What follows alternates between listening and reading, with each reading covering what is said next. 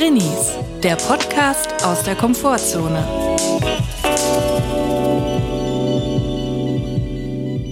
Hallo und herzlich willkommen zu einer neuen Folge Drinnies. Wir hoffen, es geht euch gut und wenn nicht, ist auch okay. Wir sind der Podcast aus der Komfortzone. Hier werden die Mettenden der Gegenwartskultur noch mit der ganz feinen Satire Messerspitze geschnitten. Oh Julia, ich sehe, während ich am Coachella war, warst du beim Friseur. Wir hatten also beide ein Highlife. Wir hatten beide ein Highlife. Wie war es beim Friseur? Was hast du es erlebt? Es war gut. Viele Leute haben mich gefragt, nachdem sie meinen neuen Haarschnitt gesehen haben, ob ich denn jetzt bei der, bei welchem Friseur ich denn jetzt geblieben bin, nachdem ich ja dieses Dilemma hatte. Ich bin tatsächlich bei meiner guten Friseurin geblieben, wo ich auch die Kopfmassage kriege. Mhm. Und äh, ja, ich habe mir einen schönen Check-Cut äh, verpassen lassen. Mhm. Für alle, die nicht wissen, was das ist. Ich sehe jetzt aus wie John Bon Jovi in seinen besten Jahren.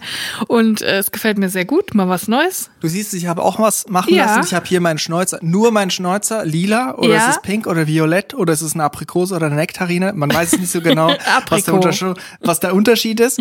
Habe ich mir färben lassen, ist in Palm Springs der neue Trend. Ich bin da mitten ja. umringt von 250.000 Individualisten, bin ich ganz individuell am Musik genießen ja, gewesen. Ich, ich habe auch gesehen, du hast hier ja so eine V-Feder hinten in die Haare reinflechten lassen. Ja. Das ist so ein langes Zöpfchen hinten. Ja, ich habe mich da hinreißen lassen, kurz vor kultureller Aneignung oder schon knietief drin, man weiß es nicht genau. Aber die 30 Euro, die 30 Dollar für ein Stück Pizza gebe ich gerne aus. Ja, ich finde, es hat sich gelohnt. Du siehst ein bisschen aus wie Hartmut Engler. Äh, für mich einfach super. Dann hatten wir beide ein super Wochenende, oder? Ich muss auch sagen, ich wurde oft auch in meiner Instagram-Performance insgesamt angesprochen in Palm Springs. Und ja. wer mehr davon erfahren möchte, kann mich im deutschen Coachella nächstes Jahr treffen, nämlich an der Bundesgartenschau in Mannheim 2023. Da bin ich nicht in der BMW-Booth, sondern in der Kercher-Booth. Da mache ich Werbung, da werde ich mal schön Fassaden runterkerchern.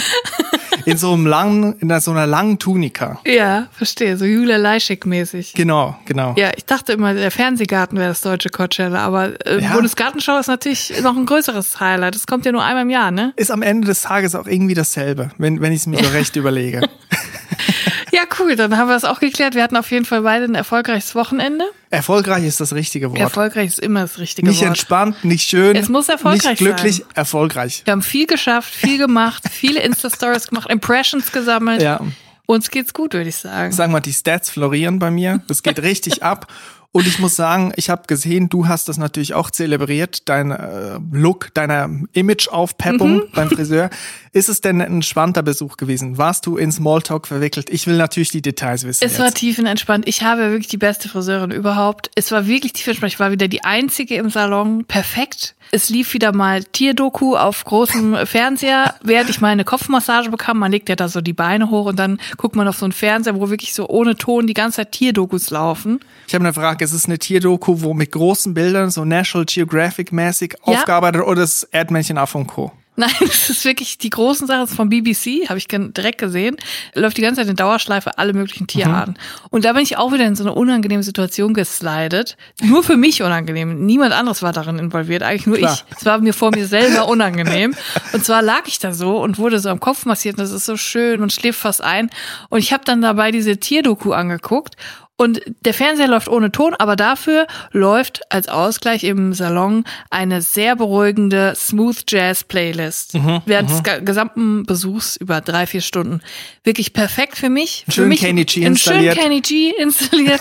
ein, ein Michael Brecker, ein David Sanborn. Obacht, Obacht. Oh, Entschuldigung. Aber auf jeden Fall, das ist der Style. Und damit fühle ich mich wohl. Da kann ich entspannen, da kann ich mich gehen lassen. Das ist einfach schön. Eine entspannte Saxophonmusik. Mhm. So. Und dann lag ich da und gucke auf diesen Fernseher und dann kommen dann plötzlich diese unangenehmen Tierszenen, wo die anfangen zu bumsen. Weißt du, wenn Tiere dann korpulieren, dann wird das ja direkt äh, gefilmt, so Nahaufnahmen, zoomen die noch so ja. ran an die Geschlechtsteile. Ja. So ein bisschen unangenehm. Mhm. Aber das, der Film alleine wäre, glaube ich, nicht so unangenehm gewesen, wenn nicht dabei diese unglaubliche Saxophon-Sexmusik gelaufen wäre. So wirklich so richtig so sinnliche, erotische Musik. So Careless Whisper-Style.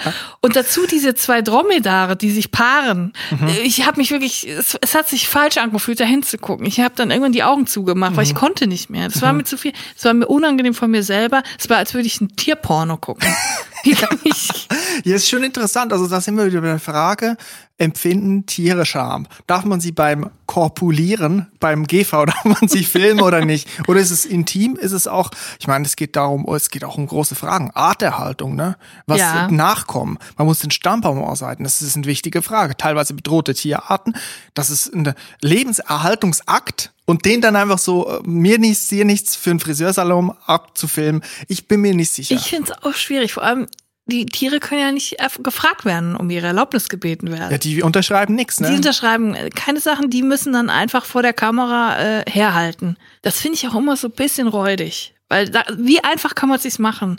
Lebewesen filmen, die sich nicht wehren können. Ja. Also Tierfilmer werden ist ja wohl das Einfachste, was man machen kann. Einfach draufhalten. Egal was passiert. Wir halten einfach drauf. Auf der anderen Seite, man muss natürlich auch sehr lange warten. Da kann man nicht so viel stagen. Stimmt. Oder meinst du es bei Erdmännchen, Affe und Co. viel gestaged, wenn da Ja. zwischen Sichtbeton, Gitterstäben irgendwas passiert? Ja, ich glaube, das ist scripted. Im Erdmännchengehege wird so viel gescriptet. Da wird dann ein Granaten-Erdmännchen wird dann reingeschickt, dass die anderen, dass die anderen eifersüchtig machen soll. Granaten, wie bei ähm, hier, wie heißt es? Temptation Love Island. Ja. Meinst du, eine, so eine Working Place Comedy im Zoo hätte Zukunft, sowas wie Parks and Recreation, aber im Zoo, Auf jeden Fall. oder? Michael Scott Fall. im Zoo quasi. Ja, aber das ist ja immer ein Trottel, es gibt ja immer einen Trottelwärter, der das Tor offen lässt und dann stirbt. Mhm. ja. Das Hat jeder Zoo schon mal erlebt. Ein, ein, ein, ein Wärter wurde immer schon umgebracht, weil er nie, das Löwengehege nicht richtig zugemacht Ja, hat. ja, es sind auch traurige Schicksale, sich da traurige Schicksale, also aber auf auch Seiten bisschen- der Wärter. auch ein bisschen funny. Ja, ich war auch beim Friseur, aber du siehst, meine Haare sind sehr kurz Ja, geraten. sehr kurz. Ich dachte, das wäre der Coachella-Look. Ja, könnte man meinen, aber ich bin seit Jahren ein geneigter Enthusiast eines gepflegten Kurzhaarschnittes, weil wenn sich das Haar verdünnt, sage ich Ja. mal, muss man gibt es zwei Möglichkeiten. Ne, Es gibt eigentlich mehrere Möglichkeiten inzwischen. Entweder man versucht drüber hinwegzutäuschen, man kämmt drüber, man macht eine Haartransplantation oder so wie ich's mache, Kurzhaarschnitt gepaart mit einer Kappe oder Perücke, wie ich jetzt wahrscheinlich äh, vermehrt so Toupet, Perücke. Haarteil, Fifi. Ein Pfiffi, ein klassisches Pfiffi. Nämlich, ich habe meinen Friseurtermin früh morgens gemacht, weil Termine, logischerweise, macht man früh morgens, nicht nachmittags, sonst muss man den ganzen Tag zu Hause bibbern und warten auf den Mhm. Termin. Also morgens um acht Friseurtermin. Für 20 Minuten noch nicht mal. Also Ja. sehr kurz, aber dann habe ich es hinter mir. Dann, ich war pünktlich da, die Friseurin nicht. Sie ist zu spät gekommen, kein Problem für mich. Ich habe Zeit, ich bringe die Gnade mit. Ich bin da gnädig mit den Leuten. Sie war aber ein bisschen, es war ja unangenehm, sie war im Stress und hat dann ein bisschen verwuselt. Sie ist mit der Straßenbahn gekommen, irgendwie, es war äh, riesen Chaos. Ja. Und hat dann bei der Maschine, die ja für den gepflegten Kurzhaarschnitt angesetzt wird, vergessen, den Aufsatz aufzusetzen. Das heißt, sie ist mir mit dem kürzesten, ich weiß nicht, was ist das, ein Millimeter Bundeswehr, drüber. Bundeswehrschnitt. Ja, richtiger Bundeswehrschnitt. Du siehst es, sie hat's da noch ein bisschen gerettet. Das war ihr maximal unangenehm. Mir dann auch, weil es ihr so unangenehm war. Oh. Mir hat's ehrlich gesagt gar nichts ausgemacht. Ich habe gesagt, hey, alles easy so. Der Sommer kommt, Coachella ist vorbei. Für mich passt's so. Das war mein Erlebnis im Friseur. Mhm. Aber ich hatte natürlich keine Tierpornos und ich hatte auch keinen Smooth Jazz. Und da muss ich dich auch noch mal rügen. Also Mich- Michael Brecker, Michael Brecker ist nicht Smooth Jazz. Da möchte ich dich auch vor bösen Hassmails bewahren. Von den Michael Brecker Ultras. Mein Lieblingslied, mein Lieblingsvideo, wenn es mir schlecht geht, ohne Witz, dann gucke ich Michael Brecker Original Race von Newport Festival. Das ist cool, das macht Spaß, Ich das macht vom Laune. Newporn Festival. Nein, oh. Mike Stern an der Gitarre rödelt sich da einen ab. Moment, Newport, ist das nicht in OC California, wo die da wohnen? Es wo Sandy Cohen wohnt? Sandy- Spielt ja auch mit Michael Brecker zusammen in der Du Band? meinst Sandy Cohen, der von OC California Ja. Anwalt, der Kommunist auf dem Surfbrett Der quasi. Anwalt, der Anwalt der Herzen. Der für sich auch für die kleinen Leute schert. Das erinnert mich daran, dass ich unbedingt einen Rewatch machen muss. Mhm. Jetzt, wo das auf RTL Plus ist. Naja, anderes Thema. Gut, ähm, es ist immer wieder spannend, was wir alles für peinliche Situationen beim Friseur erleben können. Ich möchte die Leute einfach warnen. In Zukunft könnte es sein, dass man mich öfters mit Perücke sieht. Und bei dir sieht's ja aus wie eine Perücke. Ja, wenn ihr die zwei mit Perücke seht, dann spricht uns bitte nicht an. Wir wollen nicht drüber reden. Du hast ein gutes Stichwort gesagt. Tierwelt. Ich bin wieder in die Tierwelt eingetaucht. Oh. Mir ist eine Information entgegengekommen in den Weiten des Internets. Es war Instagram, es war ein Instagram-Slide von Deutschland von Kultur. Da stand, und es ist mir ins Auge, es hat sich in die Pupille, in die Netzhaut durchgebrannt. Ja. Folgender Fakt wurde mir zugetragen. In der Stadt leben zehnmal mehr Füchse als auf dem Land. Also wenn man What? jetzt so einen Quadratkilometer nimmt und da sagen wir jetzt mal, lebt auf dem Land, jetzt einfach mal als Beispiel, ein Fuchs, dann leben in der Stadt zehn Füchse auf einen Quadratkilometer. Boah, das muss ich jetzt gerade erstmal verdauen. Es gibt eine Stadtflucht, nee, eine Landflucht in die Stadt von Füchsen. Füchse halten sich lieber in der Stadt auf, natürlich, weil die Stadt auch in den Lebensraum der Füchse vordringt, das ist mir bewusst. Aber man muss auch sagen, die Füchse fahren da mit dem Carsharing rein in die Stadt und machen sich ein schönes, einen schönen Samstag im Städtchen. Mit dem Car2Go. Sind wahrscheinlich zum Bummeln in die Stadt gefahren und haben sich dann ein Airbnb angemietet, gesehen, okay, ist ja eigentlich ganz schön. Ich suche mir eine Wohnung. Ja, wer kann es ihnen verübeln? Also ich würde ja auch, ich bin ja auch vom Land geflohen in die Stadt. ja. Weil bei mir auf dem Dorf zweimal am Tag ein Bus fuhr. Weiß ich genau, 15.01 Uhr und 17.20 Uhr. Das waren die zwei Möglichkeiten, aus dem Dorf rauszukommen. Das wird den Füchsen nicht anders gehen. ja. Ganz ehrlich, die wollen auch E-Roller fahren. Du meinst, die Füchse sind wegen Bussen und E-Rollern in die Stadt geflüchtet? Ja. Auf jeden Fall wegen den Öffis. Ja. Die wollen mehr Öff also hier ist das Streckennetz einfach besser ausgebaut. Ja. Man kommt schneller von A nach B. Mhm. Ganz echt, die ernähren sich ja wahrscheinlich von Essensresten im Hinterhof. Hier sind geilere Essensreste ja. im Hinterhof. Hier gibt's geileres Essen, hier gibt's mehr Auswahl. Uber Eats. Ja, klar. Man kann sich auch, der Fuchs kann eigentlich direkt auch die äh, FahrradkurierInnen bespringen. Aber auch ähm, Füchse können ja in der Stadt niedrigschwelliger einen Job kriegen. Mhm.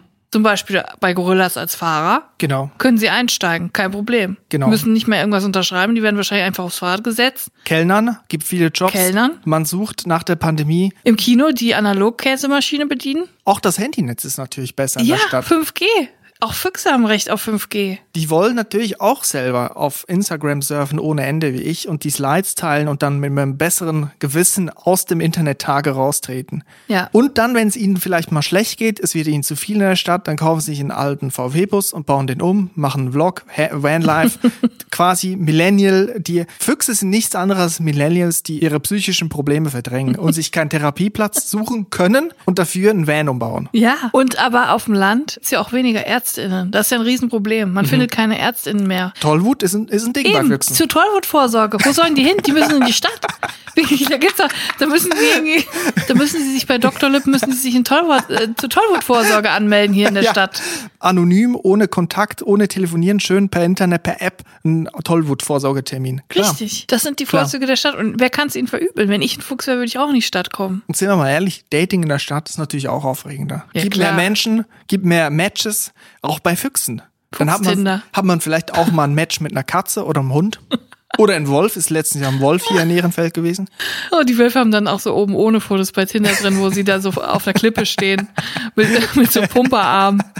Und es gibt natürlich auch mehr Kultur, mehr Möglichkeiten, Konzerte, Genau. Da kann der Fuchs auch mal zur ähm, Open Mic Stand-Up Comedy Session ja. gehen, kann er mal was von seinem neuen Programm ausprobieren. Das geht auf dem Land nicht. Du, letztens, Leute, kennt ihr bestimmt. Letztens war ich im Supermarkt, habe ich einen Wolf vor mir getroffen. Hat der die Sachen nicht so aufs Bank gelegt, wie ich das mache, mit dem Gemüse hinten. Kennt ihr, kennt ihr. Kennt so. Oder auch ein Rave, natürlich, auch Clubbetrieb Secret in der Stadt. Rave. Ja, unter, unter der, Brücke. Rheinbrücke. Schön Rave machen, illegal, aber alle wissen es aus der Facebook- und Telegram-Gruppe. Es ist total unbekannt. So mit Glitzer im Fell. Niemand weiß, wo es genau ist, aber eigentlich wissen es doch alle. Eigentlich sieht man schon von Düsseldorf aus, wo ja. das ist. ja, natürlich. Auch ein Fuchs möchte sich amüsieren in der Stadt. Ich sage Füchse welcome in, in der Großstadt. Ja. Ihr seid hier willkommen. Ich, ich empfange euch mit offenen Armen. Bitte steckt mich nicht mit der Tollwut an. Ich glaube, Tollwut ist ein Problem, das überwunden worden ist. Vielleicht mache ich auch einen großen Fehler und es ist überhaupt noch nicht überwunden. Meredith hatte doch Tollwut. ja, Meredith von The Office hatte angeblich Tollwut. Hattest du schon mal Tollwut? Julia? Ich hoffe nicht. Nicht, dass ich es wüsste, auf jeden Fall. Bei mir sind das so Urängste. Auf einmal wird man so mit dieser Zeckensache konfrontiert, wo man denkt, das ist so ein Mittelalterthema. Tollwut, mhm. Zecken, die Ruhr oder sowas, wo man denkt, das sind doch die, Gesch die Geschichten, die schon behandelt worden wären, die, ja. die kein Thema sind. Die Geschichte wiederholt sich, sage ich, ich dazu. Ich denke auch im Feld der Krankheiten muss man liberal sein. Auch Füchse haben einen Platz für die. Die holen sich auch eine Boosterimpfung hier, ne? Auf jeden Fall. Schön in Deutsch ins äh, Impfzentrum. Wir haben zu viel Spaß daran, äh, drüber nachzudenken, was Füchse in der Großstadt machen. Ja, was machen sie denn? Sie sind nachtaktiv, habe ich gelesen. Natürlich ist auch Fressen interessant für sie in der Stadt. Es ist wirklich so. Also die kulinarische Bandbreite, ja. die die Stadt liefert, ist interessant für Was Füchse. ist, wenn du Veganer bist? Für Füchse ist das nicht einfach auf dem Land. Da gibt's überall nur Fleisch und da wird eine Leberwurst aus dem Fenster geworfen. Ja, im Wald gibt's nur Fleisch. Es gibt äh, auf den Wiesen und in den Gräsern gibt's nur Fleisch. Das ist ein Riesenproblem für Füchse. Die wollen dann auch mal einen Veggie-Burger. Ja, eben. Mal Beyond Meat ausprobieren. Auch mal die anderen Sachen. Ich glaube auch, dass wir bald übervölkert sind von Füchsen, dass es mehr Füchse gibt als Menschen in der Stadt. Ja. dass wir dann den Füchsen dienen. Wie fändest du das? Du, ich muss sagen, ich würde damit hadern, ganz ehrlich. Für mich ist das kein einfacher Lebenswandel, der mir da ähm, bevorsteht. Aber man muss sagen, beim Friseur könnte man natürlich die Tierpornos dann ausschalten. Wenn man die Füchse vor der Tür hat, könnte man auch einfach die Füchse angucken. Ja, durch die großen Scheiben, da pff, kann man wahrscheinlich einiges Mal beobachten. direkt gucken, was da so abgeht. Wenn wir jetzt eh schon bei Tieren sind. Ich habe letzte Folge versprochen, dass ich mal die Geschichte mit dem Imbiss von Heidi Klum erzähle. es gibt nämlich wirklich eine Geschichte. Ich kann sie nicht im vollen Ausmaß erzählen, aber ich kann die wichtigsten Fakten durchgeben. Also es war nicht nur einfach ein Fake-Teaser, es stimmt wirklich. es war kein Fake-Teaser, es stimmt wirklich zu 100 Prozent. Du warst im Imbiss von Heidi Klum. Nee, im Lieblingsimbiss Nein, von ich muss Heidi. es jetzt erklären. Heidi Also- Klum wird in diesem Imbiss gegessen. Heidi Klum wird da gegessen. Sie wird zwischen zwei Burger-Buns geklemmt und dann gegessen. Ja, genau. Mit einer sehr knusprigen Haut. und ähm, nein, die richtige Geschichte ist, es ist der Lieblingsimbiss von Heidi Klum und ihrem Vater Günther. Er ist im Bergischen Land, in Kürten. Er heißt Hähnchen Ewald. Bekannt über die Tore von Kürten hinaus für dieses knusprige Hähnchen. So. Und damals, als ich noch beim äh, Neo Magazin gearbeitet habe, haben wir uns im Autorenraum, es ist unnötig zu gendern, das waren eigentlich nur Typen und ich, Ja. äh, haben wir uns entschlossen, dass wir unbedingt zu Hähnchen Ewald wollen. Wir haben so viel Gutes darüber gelesen und ich glaube, Ralf Kabelke hat irgendwann mal gesagt, ich war da auch mal, das ist mega geil, da, da gehen wir mal hin. Dann haben wir gesagt, okay, jetzt machen wir so einen Ausflug, so einen, äh, so einen lockeren Kollegenausflug und fahren jetzt zu Hähnchen Ewald zusammen.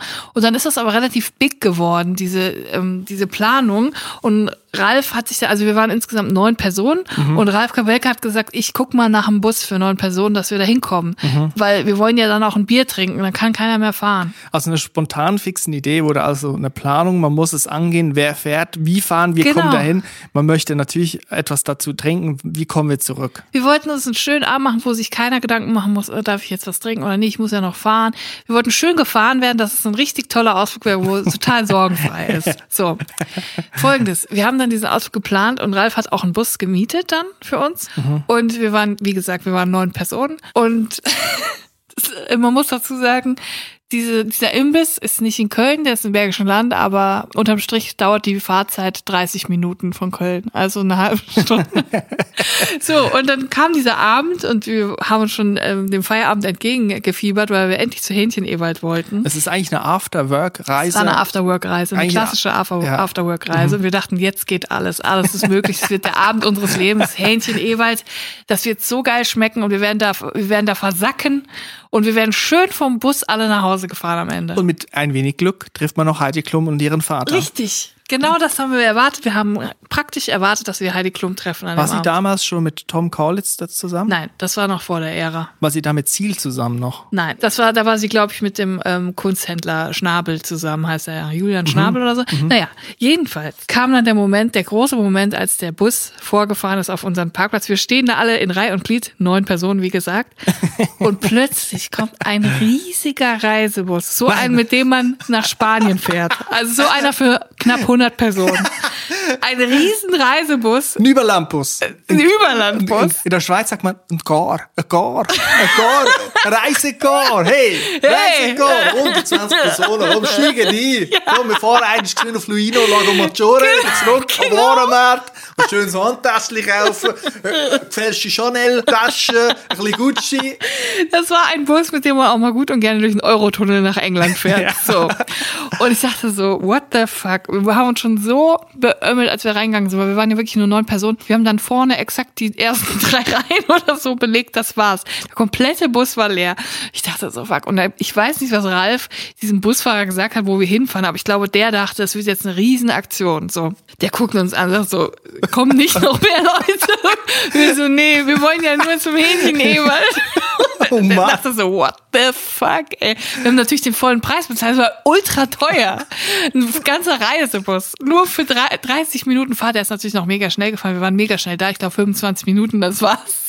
Völlig unnötig, dieser Reisebus. So, dann sitzen wir da. Auch unnötig kompliziert. Man muss dann ja. so einrangieren, auf dem Parkplatz fahren, parken, ja. mega mühsam. Ja, und das Ding war, wir haben halt, das war halt auch die Überlegung, dass wir im Bus fahren, weil es hieß auch immer im Internet, das ist so beliebt, dieser Imbiss. Da stehen die Leute Schlange bis draußen, man muss mhm. voll lange warten. Man kann aber dann, wenn man in der Schlange wartet, schon in der Schlange kann man dann schon Getränke bestellen, damit man, damit man es nicht so schlecht hat, damit man die Zeit überbrücken kann. Ach so ein bisschen also, Hähnchen anknabbern ja, schon. Wir haben Im Vorbeifliegen. Damit, wir haben damit gerechnet, dass wir da sehr lange warten müssen. Riesenanschluss. wir kommen dahin und wir sind die einzigen Leute. Es war wohl eine Uhrzeit und ein Tag, an dem nichts los war. Wir waren die einzigen Leute. Wir sind am Tisch gesessen. In der Sekunde, als wir saßen, haben wir auch schon das Essen bekommen. So. Und Dienstag 15 Uhr nachmittags. Ja, und dann ging es wirklich, es war, der Zauber war total entflogen, wir haben so, wurden sofort bedient und der Busfahrer wollte plötzlich nach Hause fahren. Und da hat mir so gesagt, wieso wollen Sie denn jetzt nach Hause fahren? Ja, ich habe noch, ich muss noch auf meine Kinder aufpassen, ich hole sie dann später wieder ab. Und wir waren schon am Essen, so, wir sind gleich fertig und kommen wieder nach Hause. da guckt er so, ah, wie, wie wollen Sie jetzt wieder nach Hause? Und dann nach dreiviertel Stunde oder was? Und wir so, ja, klar, was sollen wir denn hier machen? Das, das ist doch nichts los. So, da hat man ein Hähnchen gegessen und dann ist gut. So, das ist halt wie so ein Schützenhaus gewesen auf dem Dorf ja. und dann waren halt irgendwie Bilder vom Schützenfest an der Wand und wir haben unsere Hähnchen gegessen, was ziemlich okay war, aber mhm. auch jetzt nicht so, dass ich sagen würde, boah, das war das krasseste auf der Welt. Und nach einer Stunde ist das wieder gelaufen gewesen. Man ist halt sagen, und dann eine Dreiviertelstunde. da, dann hat der Busfahrer mega angepisst, weil er dachte, er kann jetzt noch mal nach Hause fahren. Das ist ja um die Ecke, es war ja nur eine halbe Stunde. Mhm. Er könnte jetzt noch mal nach Hause fahren, auf seine Kinder kurz zwei Stunden, drei Stunden aufpassen und uns danach abholen. Ja, nee, da musste er aber da mit uns sitzen bleiben und hat dann so mega genervt an der Theke gesessen und ähm, sein halbes Hähnchen gegessen. Und dann sind wir halt wieder zurückgefahren. Niemand hat, unterm Strich hat niemand dann was getrunken. Die Stimmung war total äh, schlecht. Es ist halt, es war nichts los, außer wir war halt niemand da. Und dann sind wir sofort wieder zurückgefahren. Also wir hätten auch einfach mit drei Autos fahren können. ja. Vielleicht auch mit zwei, wenn man sich ein bisschen äh, eng zusammenkuschelt. Das ist die, der Magie einer fixen, spontanen Idee. Ja. Die müsste eigentlich dann auch fix und spontan umgesetzt werden, dass man diesem Zauber dieser schnellen Idee folgen könnte. Aber dadurch, dass man dann so plant und dann wird das immer größer und dann schon in zwei, drei Wochen im Voraus überlegt man sich, was wird man essen, wie wird das wohl sein, die Reisefahrt, ein guter Soundtrack legt man eine, macht noch jemand Mixtape, jemand nimmt noch lustige Partyhüte mit, viel zu verkopft und dann wird das zum absoluten Rohrkrepierer. Es war wirklich so und dann so ein verzweifelter Versuch bei der Rückfahrt, ähm, die Laune hochzuhalten, indem man noch kurz bei der Tanke hält und jeder darf sich doch ein Eis aussuchen. Aber von welcher Seite ist das dann kommen? Von Ralf, Kabelka oder vom Busfahrer oder wer hat da die, die Gunst der Stunde ich glaub, gesehen? Der Busfahrer musste eh tanken.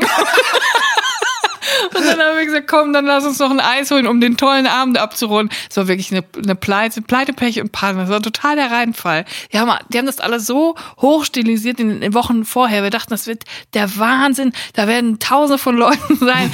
Heidi Klum wird Autogramm geben. Die Hähnchen werden so geil. Wir werden, Seal wird singen. Seal wird auftreten. Seal und Tom Kaulitz. auftreten im Schnappi-Kostüm. Wir werden tausende von Liter von Bier trinken. Wir werden da hinter im Bus liegen.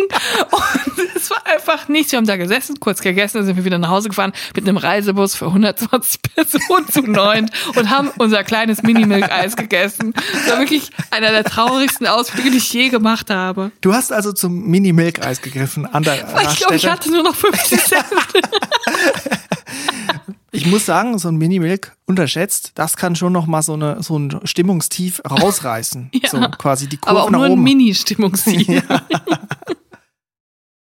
Ganz allgemein muss ich aber auch mal so festhalten, diese Reisebusfahrten, wenn man so eine Reise unternimmt mit einer Gruppe, zum Beispiel auch mit der Schulklasse früher, die wurden immer so hoch gehängt. So, das, als wäre das irgendwie eine magische Stimmung in diesem Bus. Es wäre richtig Party, man würde tanzen, man würde mit Prosecco anstoßen, vielleicht zusammen was singen und noch Uno spielen. When so. the Saints go marching in. Ja, so ein Kanon, einen schönen Kanon singen.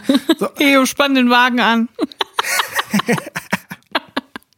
Ja, so richtig Ferienlager-Vibes. Und du kennst diese, diese Vorfreude auf diese, auf diese Busfahrten. Ja, klar. Ich bin selber eine Busfahrt, also ich mag das voll. Ich bin Busfahrtenperson. Ja, genau. Und da muss ich jetzt mal sagen, ich hatte ein Erlebnis, ich war mal im Skilager, habe ich schon mal erzählt, da durften wir nicht aus dem Bus aussteigen und so. Aber es gab mal noch ein späteres Erlebnis und zwar, das war dann schon kurz vor Abi, wo ich schon eigentlich mit Menschen als Thema abgeschlossen hatte. wo ich schon wusste, okay, in zwei, drei Monaten werden diese Leute hier gar keine Rolle mehr spielen. Also es war quasi genau der Winter vor den Abi-Prüfungen, mhm. Maturprüfungen. Und da haben wir dann nochmal so von der Schule, äh, konnten wir alle so einen Skitag machen. Das war dann plötzlich mhm. so ein Ding, wo man einmal mit der Klasse gratis Skifahren darf. Und ich war ja kein Skifahrer und da waren noch so ein, zwei andere Leute in meiner Klasse, die auch so ein bisschen, ich sag mal, sozial schon abgerechnet hatten. Die hatten schon Kassensturz gemacht und die hatten auch keinen Bock auf Ski oder Snowboard fahren mit den anderen. Wir waren dann Schlitten fahren. Und das war der Spaß unseres Lebens, weil wir sind den ganzen Tag so auf Wanderwegen runtergefahren, die mit Schnee bedeckt waren. Das war ein richtiger oh Spaß. Gott. Aber im Vorfeld auf diese Busreise wurde das so hoch gehängt. Alle haben gesagt, wir machen richtig Party und das wird so geil, Leute. Der Wenger-Bus. Ja, genau. Die ganzen High-Life-Leute in unserer Klasse, die sich dann auch so sehr auf die Abi-Reise gefreut haben, fanden das so geil. Und dann, ich habe mich schon auf das Schlimmste ähm, gefasst gemacht. Ich habe mir schon ein paar Smalltalk-Themen zurechtgelegt, auch paar zwei, drei Gags. Hattest du Pharmastängel dabei? Natürlich hatte ich die dabei. Ich habe sie aber versteckt gegessen, damit ich nichts abgeben muss, damit ich nicht in sozialen Kontakt treten muss. Ich habe mir also meine Themen bereitgelegt. Ich war bereit. Wir mussten nämlich auch sehr, sehr früh aufstehen, weil von dort, wo ich gewohnt habe oder wo wir alle gewohnt haben, das war im Flachland, ging es dann schon so zwei, drei Stunden, bis man in den Bergen war. Das heißt, mhm. man musste wirklich so morgens um sechs losfahren. Und es waren einfach alle müde, bis auf mein Freund und ich, die sich wirklich maximal auf sozialen Kontakt vorbereitet haben. Wir waren so am Start, wir wussten, okay, wir könnten jetzt zwei, drei Stunden, können wir Smalltalk delivern. Aber so weit kam es gar nicht, weil alle müde waren. Dann sind wir dort angekommen, also die Busreise war einfach nichts los. Es war nichts los. Die einzigen beiden, die geredet haben, waren mein Freund und ich. Nein. So. Also wirklich, die anderen haben gepennt. Dann war dieser Skitag, alle haben High Life gehabt. Wir haben uns dann kurz zur Mittagspause getroffen, dann wieder Skifahren am Nachmittag. Wie gesagt, ich mit dem Schlitten auf dem Wanderwegen, hab die Leute, musste den Leuten ausweichen, die da einfach ein bisschen mit dem Hund spazieren wollten. Mega gefährlich, auch immer Umfälle gebaut. Es war einfach halsbrecherisch dann abends auf der Rückreise dachte ich, okay, jetzt werden sicher alle mega hyped sein. Jetzt wird's mega abgehen. Die einen oder anderen schon ein schönes, äh, schön Bacardi Breezer reingeschraubt. Was war? Alle waren todmüde. Es war nichts dergleichen wie eine Partystimmung. Absolute Flaute. Es war auch dort wieder die Reise, das Reisebusphänomen Rohrkrepierer. Aber das kennst du doch, oder? Ja, ich hatte immer sehr positive Erinnerungen an unsere Busreisen. Das war immer lustig, aber es waren auch die richtigen Leute, nicht immer diese Arschgeigen mit dabei, weil ich anscheinend in den richtigen Kursen war, so Pädagogik-LK und so. Da waren halt nicht die Arschlöcher, waren da halt nicht drin. Ja, da war ich auch, aber da waren trotzdem wirkliche Wichser, muss man ja, auch sagen. Echt? Ja, echt? Ja, gut, die waren bei uns halt zum Glück nicht so laut dann im Bus. ich war halt eher laut im Bus, aber ich hatte auch voll Spaß und äh, ich bin ja auch schon mal fast gestorben. Also, wenn du mit deiner Klasse in die Berge gefahren bist, bist du zwei bis drei Stunden gefahren. Wenn wir mit dem Bus gefahren sind, sind wir teilweise 13 Stunden gefahren. Nach England mit dem Bus. So, und dann waren wir halt wirklich, wir haben in diesem Bus gewohnt. So, und dann so Teenager, weißt du, ich hatte auch immer mega viele Stullen dabei. Ich habe mich voll gut vorbereitet. Ich habe immer Snacks verteilt an alle. Ich, ich fand das immer so ein bisschen heimelig, so eine Busfahrt, muss ja. ich ehrlich sagen. Ich habe da eher so auf die betrieblichen Abläufe geachtet. Ich habe mir überlegt, was ziehe ich an für einen Bus? Brauche ich eine Jacke, damit ich schnell die ausziehen kann, mir guten Platz sichern kann. Natürlich möglichst weit vorne, weil hinten sind die Troublemaker. Da habe ich nichts mit dem Hut gehabt. Dann auch im Rucksack schon gestapelt, die Sachen. Wie brauche ich's? Die Flasche zu trinken brauche ich öfters als, ich meine, meine belegten Brötchen aus dem Silserkranz. Die sind dann weiter, unten, sind dann weiter unten gewesen. Ich so. hatte immer, ähm, ich hatte ähm, ich hatte immer mein Sixpack Isolite dabei und dann mein Sony Discman und dann habe ich so eine richtig dicke CD-Tasche gehabt, weißt du, wo die CDs dann so in so Hüllen drin waren, nur die, nur die ja, CD-Scheibe ja. an sich. Das war, das war voll. Ich hatte da 43 Album, Alben drin, drei Evanescence-Alben, äh, viermal Black Eyed Peas, Sean Paul, da war alles dabei. Da konnte ich einfach auch was anbieten auch mal. Wenn andere Leute Lust hatten, Musik zu hören, da konnte ich denen meine CD-Mappe einfach mal rüberreichen. Ich glaube, ich war so eine Person, mit der man gerne Bus gefahren ist. Ich habe auch immer gute Gags gemacht. Wir waren immer oben auf dem, es war ein Doppeldeckerbus, mit dem wir nach England gefahren sind wir waren oben, wo der Busfahrer uns nicht sehen konnte, dachten wir. Wir waren dann oben und dann hat er oben eine ähm, Kamera installiert, mit der er alles gesehen hat und hat dann immer so Durchsagen gemacht. Ein Freund von mir hat dann einfach eine Jacke über die Kamera gehängt und dann ist der Busfahrer mega ausgeflippt. Der war auch richtig böse auf uns. Und auf der Rückfahrt hat er, ähm, als wir zurückgefahren sind, schon fast ähm, zu Hause angekommen sind, auf der Höhe von Lüdenscheid, hat er gesagt, so, ich muss jetzt mal kurz rechts ranfahren. Mein Sohn löst mich jetzt ab, ich bin nämlich gerade kurz eingeschlafen. Mitten auf der Autobahn. Ja, ja, gute Nacht, Rip, ganz einfach. Aber also eine Kamera installiert, mhm. ist das erlaubt? Darf man Kameras installieren? Ich glaube wahrscheinlich, wahrscheinlich schon, weil ja. es ja sein Bus ist, ne? Also ja, wir haben halt eine Kam wir haben halt Jacken drüber gehängt und das fand er nicht so lustig. Aber der konnte ja auch nichts machen, weil er musste ja fahren. Aber 13 Stunden, also das ist ja schon ein, langes Ausmaß dann mit Kamera beobachtet. Das ist eigentlich schon fast äh, Big Brother Verhältnisse. Ja. Temptation Island. Oh, die Granate kommt rein. Ja, du sagst was Big Brother, du bringst mich gerade richtig auf was. Ich habe ja erzählt, dass ich ja mal wieder äh, die Überreste von Big Brother das Dorf auf YouTube angeguckt habe. Mhm.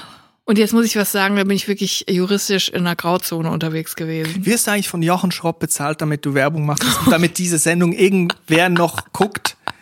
Nein, weil ich muss sagen, die aktuellen Staffeln interessieren mich nicht die Bohne. Juckt mich nicht, muss man nicht gucken. Es ist auserzählt, Big Brother ist auserzählt, schon seit 2006. Mhm. Mich interessieren wirklich nur die alten Kamellen, die ich damals schon als äh, Teenie geguckt habe, weil es bringt irgendwie so Memories zurück in meinen Kopf. Das finde ich irgendwie lustig. So, jedenfalls wollte ich, ich wollte unbedingt, es gab irgendwie nur acht Folgen oder so bei YouTube. Es lief aber ein ganzes Jahr. Das heißt, es gibt 364 Folgen. So, und ich, ich habe mir gedacht, wo kann ich diese Folgen finden? Irgendwo müssen sie sein. Irgendwo im Äther muss die, müssen die abgespeichert sein. Es gibt keine DVD zu kaufen. Es gibt keine Sachen, die man irgendwo, wo man sich irgendwie kostenpflichtig anmelden kann und dann alles nachgucken. Gibt es nicht. Jochen Schropp verwahrt das alles in seinem Bunker, wo er die alten Big Brother Staffeln drin hat. Im Jochen Schropp Archiv. Jedenfalls bin ich, ich bin, ich muss es jetzt hier mal so deutlich sagen, ich sage es auch ein bisschen leiser, damit es nicht jeder hört. Ich war im Darknet unterwegs. Mhm. Ich war im Darknet unterwegs und es, äh, es kann sein, dass ich eine 1 Terabyte Festplatte gekauft habe mit allen Big Brother Staffeln, die es jemals Moment, gab. Moment, da müssen wir aufpassen. Wir hatten schon öfters mal rechtliche Probleme in diesem mhm. Podcast. Mhm. Ich möchte nicht wieder den Pieper rausholen. Also, du hast möglicherweise, bleiben im Konjunktiv. Wir bleiben im Konjunktiv möglicherweise. Es könnte sein, dass mir das passiert ist. Ich möchte auch sagen, wenn ich das gemacht hätte, wäre es natürlich nur für den Eigenbedarf. Ich würde das natürlich nicht vervielfältigen und weiterleiten. Und die Leute sollten dir jetzt auch nicht schreiben, ob sie von dir Dateien bekommen können, weil Natürlich damit nicht. machen sie sich und du dich auch strafbar. Das ich sag mal so, was das angeht, ist jeder seines Glückes Schmied. Da muss man selber gucken, wie man sich das beschafft. Ich habe für den fairen Preis von Euro eventuell eine Festplatte gekauft. Und da sind ja nicht nur die normale Big Brother Staffeln drauf, sondern auch Promi Big Brother. Und ich habe jetzt angefangen mit dem Dorf. Ich bin jetzt bei Tag 30 schon du angekommen. Guckst mich mit so großen Augen an, als würde das in irgendeiner Welt etwas gelten, was du hier Ich muss jetzt mal wirklich sagen, ich hatte wirklich Angst, was ist auf dieser Festplatte am Ende des Tages drauf. Hat man mich erstens über den Tisch gezogen oder zweitens sind da kriminelle Sachen drauf. Und es war einfach in Reihe und Glied geordnet, alle Staffeln Big Brother, jede einzelne Folge. Und ich habe wirklich das Vertrauen in Menschheit wieder gewonnen. Ich Bitte Leute, gewonnen. kauft niemals Festplatten mit Dateien drauf aus dem Internet.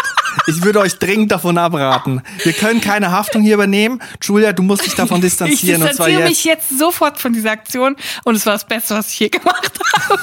Es war der beste Deal meines Lebens. Also kurzum, du guckst jetzt Oder and the Big Brother. Jeden Tag. Ich bin schon bei Tag 30. Ich habe erst vor drei Tagen angefangen. Man muss jetzt sagen, wir müssen eigentlich deinen Anwalt schon mal prophylaktisch kontaktieren. Den habe ich schon auf Kurzwahl. Also seit ich diesen Podcast habe, habe ich den auf Kurzwahl. Wir müssen jetzt den Anwalt mal einschalten, weil ich habe Angst nach diesen Informationen, dass dieser Podcast nicht mehr lange bestehen wird oder ein Trojaner sich auf dem Aufnahmelaptop, den wir haben, befindet.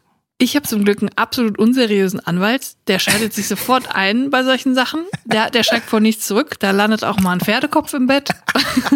Ich frage mich immer bei Anwälten, also wenn man jetzt mal Scheiße gebaut hat. Alle haben schon mal Scheiße gebaut, ich auch. Und man wird vielleicht dafür angezeigt. Vielleicht landet man vor Gericht. Mhm. So, vielleicht hat man auch aber auch nichts gemacht, ne? Und man landet unschuldig vor Gericht. Kann ja passieren. Und wenn man jetzt so, es gibt ja diese Anwälte, wo man genau weiß, hm, das sind jetzt Leute, die sind so ein bisschen shady. So Saul Goodman-mäßig. In der Schweiz gibt's auch einen, ich weiß nicht, ob ich den Namen sagen soll, weil sonst gibt's direkt eine Unterlassungsklage. Es gibt in Zürich einen Anwalt, im Raum Zürich einen Anwalt, den die Schweizer kennen werden. Er hat eine Glatze und er ist jede Woche einmal bei Tele Zürich, das sind die, das ist der Lokalsender, Fernsehsender aus Zürich, ist er irgendwo im Bezirksgericht, wo er ein Statement gibt, neben jemanden, der sich einen Leitsordner vors Gesicht hält. Es gibt einen, und das ist so ein sogenannter Milieuanwalt. Ja. Und da weiß man genau, der vertritt jetzt alle. Der hat schon die Hells Angels vertreten, der hat, ja. ähm, der vertritt auch viele Sexworkerinnen, der vertritt aber auch die andere Seite, die Polizei, so. der vertritt auch manchmal irgendwelche komische Rockbands, wo er auch mal äh, verbotene Texte drin hat. Ich sag mal aus dem rechtsextremen Milieu. Also alles, die ganze Bandbreite. Aber ich sag dir jetzt, wenn du wegen dieser Festplatte. Ich möchte schon gar nicht mehr laut sagen. Wenn du jetzt belangt wirst, also wenn man etwas verbrochen hat, dann eigentlich will man ja nichts mit so shady Anwälten zu tun hat. Aber wenn man jetzt vor Gericht landet, dann muss man doch sagen, dann nehme ich doch so einen Typen, dem jedes Mittel recht ist. Auf jeden Fall. So ein Typ, der in jeder Schweizer Polizeiwache kurz vorm 24. Dezember mit riesen Geschenkkörpen auffährt, ja, weil er genau weiß, Fall. er muss nächstes Jahr, muss er seine Leute hier wieder aus dem 24-Stunden-Knast rausholen. Auf jeden Fall macht man das. Oder jemand, der halt einfach gut mal mit einem Rotwein rumläuft und die äh, verteilt an die Staatsanwaltschaft. Wie gesagt, ich habe keinen Namen genannt. Und ich glaube auch nicht, dass es so ist. Ich möchte mich deswegen davon distanzieren. Ich habe wirklich Angst, Julia. Weil du kennst diese Leute, auch diese Medienanwälte, die ja, wissen dann, an welches natürlich. Gericht sie sich wenden müssen, weil die sind dann irgendwie bei den Medien irgendwie bisschen äh, mit mehr Fingerspitzengefühl, bisschen empfindlicher unterwegs. Das ist eine gefährliche Sache. Ich habe keine Angst vor dem Gesetz. Ich habe am Wochenende sehr leckere Brötchen gebacken. Julia Ortler. ich, ich muss wirklich sagen, ich habe am Wochenende sehr leckere Brötchen gebacken, selber gebacken. Seitdem glaube ich, dass bei mir alles möglich ist. Und vor allem glaube ich daran, dass ich damit sämtliche ähm, Instanzen der deutschen Rechtsprechung mit meinen Brötchen bestechen könnte. das, das möchte ich zum Abschluss dazu sagen. Also wenn es soweit kommt, wenn es soweit kommt, dass du vor Gericht landest. Ja. Und ich dann auch noch als Zeuge vorgeladen werde. Ja. Ich werde mir als Zeuge, werde ich mir, weiß ich gar nicht, kann man als Zeuge auch einen Anwalt ähm, mit vors Gericht nehmen? Ich stell's mir so vor, ich rufe dann Ingo Lenzen an. Ich habe in 462 Folgen Lenzen und Partner gesehen, was das für ein guter Anwalt Wo ist. Wo hast du denn die ganzen Folgen gesehen? Hast du etwa eine Festplatte? Sat 1 Gold. Verstehe. Jeden Morgen zwischen 5 und 7 Uhr läuft das. Das machst du immer um fünf. Deswegen stellst du dir den Wecker so früh. Ingo Lenzen. Ich dachte immer, ich, du gehst joggen um fünf. Ja, das denkst du. Ich würde mir den holen, den Ingo. Der, von dem weiß ich, der kann. Der, der würde mich da raus, rausboxen. Ingo kann und Ingo wird. Das da ist ganz, ganz klar. viele so Bücher, wo STGB draufsteht. Das muss, das kann nicht verkehrt sein. Das kann gar nicht verkehrt sein. Ja, du hast den Ingo, ich habe meine Brötchen. Ich glaube, damit sind wir sicher vor Gericht. Hm, Gericht. Ich finde, Ingo Lenzen wäre auch so eine Person, die man mal gut und gerne in so ein Reality-Format schicken könnte. Du meinst so als Granate bei Love Island. Der kommt rein und reißt die Leute da auf. Der die Granate Ingo kommt rein. Da steht er oben auf dem Balkon. Hey Leute, hier bin ich. ich finde sowieso geil. Ich habe jetzt ja noch mal, ähm, wie heißt das, Kampf der Reality Stars geguckt. Und äh, sorry, ich muss jetzt mal ganz kurz hier. Und äh, das ist das ist einfach nicht vereinbar mit meinem Coachella Lifestyle. Ja, Bei mir glitzert und glänzt es jetzt. Ich bin ganz woanders jetzt, Julia. Ich möchte einfach nur mal einen Vorschlag bringen. Und zwar weg von diesem, ähm, wir stecken jetzt hier die aggressivsten ähm, Reality-Stars in ein Haus, sondern wir stecken einfach die intellektuelle Elite Deutschlands in, ein, in eine Villa im Ausland. Zum Beispiel, wie fändest du Ranga Yogeshwar bei Temptation Island? Also er alleine und dann alle anderen, die schon da sind? Er gegen alle oder was? Nein, es werden dann noch andere Leute, zum Beispiel Lothar Wieler. Lothar Wieler bei Temptation Island. Vom RKI meinst du, ja. Vom RKI. Mhm. Dann Harald Lesch, Mighty Nguyen Kim. Mhm. Oder auch so jemand wie irgendwie so aus der Kultur Simon Rattle, der Dirigent von Berliner Philharmoniker. So. Bei Ex on the Beach, Simon Rattle, bei Ex on the Beach. Caroline Emke, so intellektueller aus ja, der Literaturszene. Christian Drosten und die steckst du dann alle in so eine Villa und die müssen auch die ganze Zeit nur Bademode tragen. Und dann äh, die Big Brother Stimme. Christian Drosten, du hast einen Regelverstoß begangen. Christian Drosten mit seiner kleinen E-Gitarre, die er da reingeschmuggelt hat, hat Blur Song 2 nachts gespielt. Das darf man nicht. Weil, Christian hat seine E-Gitarre Weil nur ein Luxusgegenstand pro Person erlaubt ist. ja, und ähm, Sie müssen die Kippen abgeben. Lothar Wieler darf nicht mehr rauchen.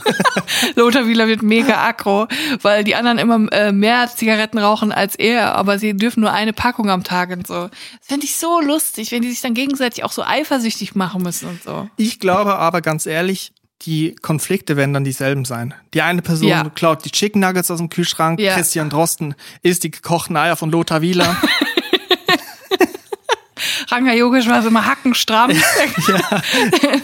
der, der schießt immer über das Ziel hinaus. Der geht immer in den Pool, obwohl man nicht darf, betrunken. Simon Rattle beklagt sich übers Bett. Er hat doch Rückenschmerzen. Er, er müsste doch, er dürfte doch gar nicht in diesem Bett schlafen. Er braucht immer das Bett weiter oben. Also ich würde, ganz ehrlich, ich würde dafür sehr viel Geld zahlen, um das Format zu sehen. Grundsätzlich mehr andere Menschen noch in so Formate, ne? Ja. Um nur, um dann zu sehen, dass die Leute doch sehr ähnlich sind und an einem gewissen Punkt die Masken fallen. Ne? ja, und man darf ihnen, also die haben dann auch so Spiele, so Matches, aber mhm. das dürfen dann auch keine Wissensspiele sein. Das ist ja viel zu einfach. Es werden dann alles so mega körperlich. Also die müssen dann Limbo tanzen und so. Also Lothar Wieler, der so unter der Stange durchtanzt und so.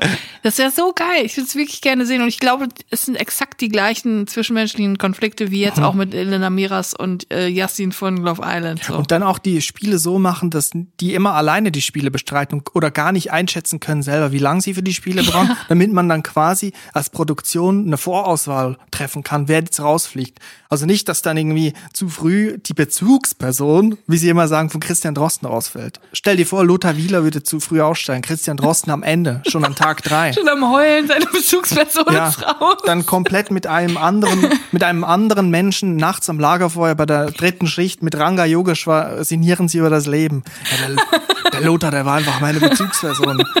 Und E-Gitarre darf ich auch nicht mehr spielen nachts. Alles nehmen sie mir. Dabei, ich habe doch hier einen herzlichen Bescheid. Ich darf, darf doch gar nicht hier auf der Liege liegen. Oh Gott, ich würde so feiern, dieses, dieses Format, wirklich. Und dann auch im Spiel, Ranga Yogeshwar muss im Spiel zwei Liter Sangria durch die Nase trinken und solche Sachen. und er will einfach nur die Physik dahinter erklären, aber er darf nicht. Er ja. muss die ganze Zeit diese Sachen machen. Das wird dir gefallen. Das wird mir wirklich das gefallen. Und auch so American Gladiator Kämpfe zwischen Harald Lesch und Mai die dann auf so einer Stange stehen und sich gegenseitig so wegboxen mit so großen Dingern. Ja, also ich würde einschalten, dafür würde ich einschalten. Ja. Spannend wäre schon, ich glaube aber, dass die Konflikte ähnlich wären wie bei den anderen, ähnlich gelagert. Mhm. So. Und wenn es dann nicht klappt, dann halt Zigarettenentzug. Es gibt ja auch bei manchen Formaten, ähm, zum Beispiel bei Big Brother Das Dorf 2006, gibt es mhm, ja, äh, klar, gibt klar. es ja auch die kamerafreie Stunde. Ich frage mich, was, was Drosten in der kamerafreien Stunde. Da fährt dann zu Helchen Ewald. mit dem Reisebus, mit Lothar Wieler und Ranga Yogeshwar. Von Thailand. Ich glaube, die würden dann heimlich so, ähm, würden dann heimlich wissenschaftlich arbeiten für eine Stunde. so ein kleines Labor. Julia, ich sag's ungern, aber ich muss jetzt leider los. Ich habe nämlich ähm, noch einen Termin. Mir ist mein äh, pinker Schnäuzer jetzt doch ein bisschen zu peinlich. Ich muss den jetzt abschneiden. Schneid ihn ab. Und ja. ich habe auch noch eine, ähm, eine halbe 30 Euro Pizza im Koffer, die ich nicht aufgegessen gekriegt habe. Du meinst aber das Stück Pizza? Ja, es war nur ein Stück Pizza für 30 Euro, aber es war mir dann zu schade, das wegzuschmeißen. Ich meine, 30 Euro. Zahlt man da mit Euro in den USA? Ich schon. ja, verstehe. Ich kann es gut verstehen, dass du dann jetzt auch schnell weg möchtest. Die Pizza wird auch langsam mal kalt im Koffer. ich wünsche allen eine gute Woche. Ja. Ich bedanke mich fürs Zuhören. Ich bedanke mich, dass du hier dich vors Mikrofon gesetzt hast, hinter das Mikrofon. Danke ich bedanke auch. mich auch bei mir selber, dass ich mich in das Mikrofon gesetzt habe. Gute Woche, auf Wiederhören und tschüss. Bleib drin und bleib gesund. Tschüss.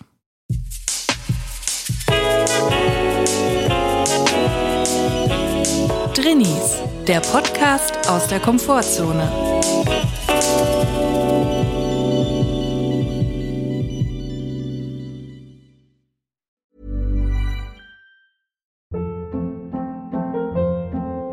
Hold up. What was that? Boring. No flavor. That was as bad as those leftovers you ate all week. Kiki Palmer here, and it's time to say hello to something fresh and guilt-free. Hello Fresh. Jazz up dinner with pecan-crusted chicken or garlic butter shrimp scampi. Now that's music to my mouth. Hello Fresh. Let's get this dinner party started. Discover all the delicious possibilities at hellofresh.com.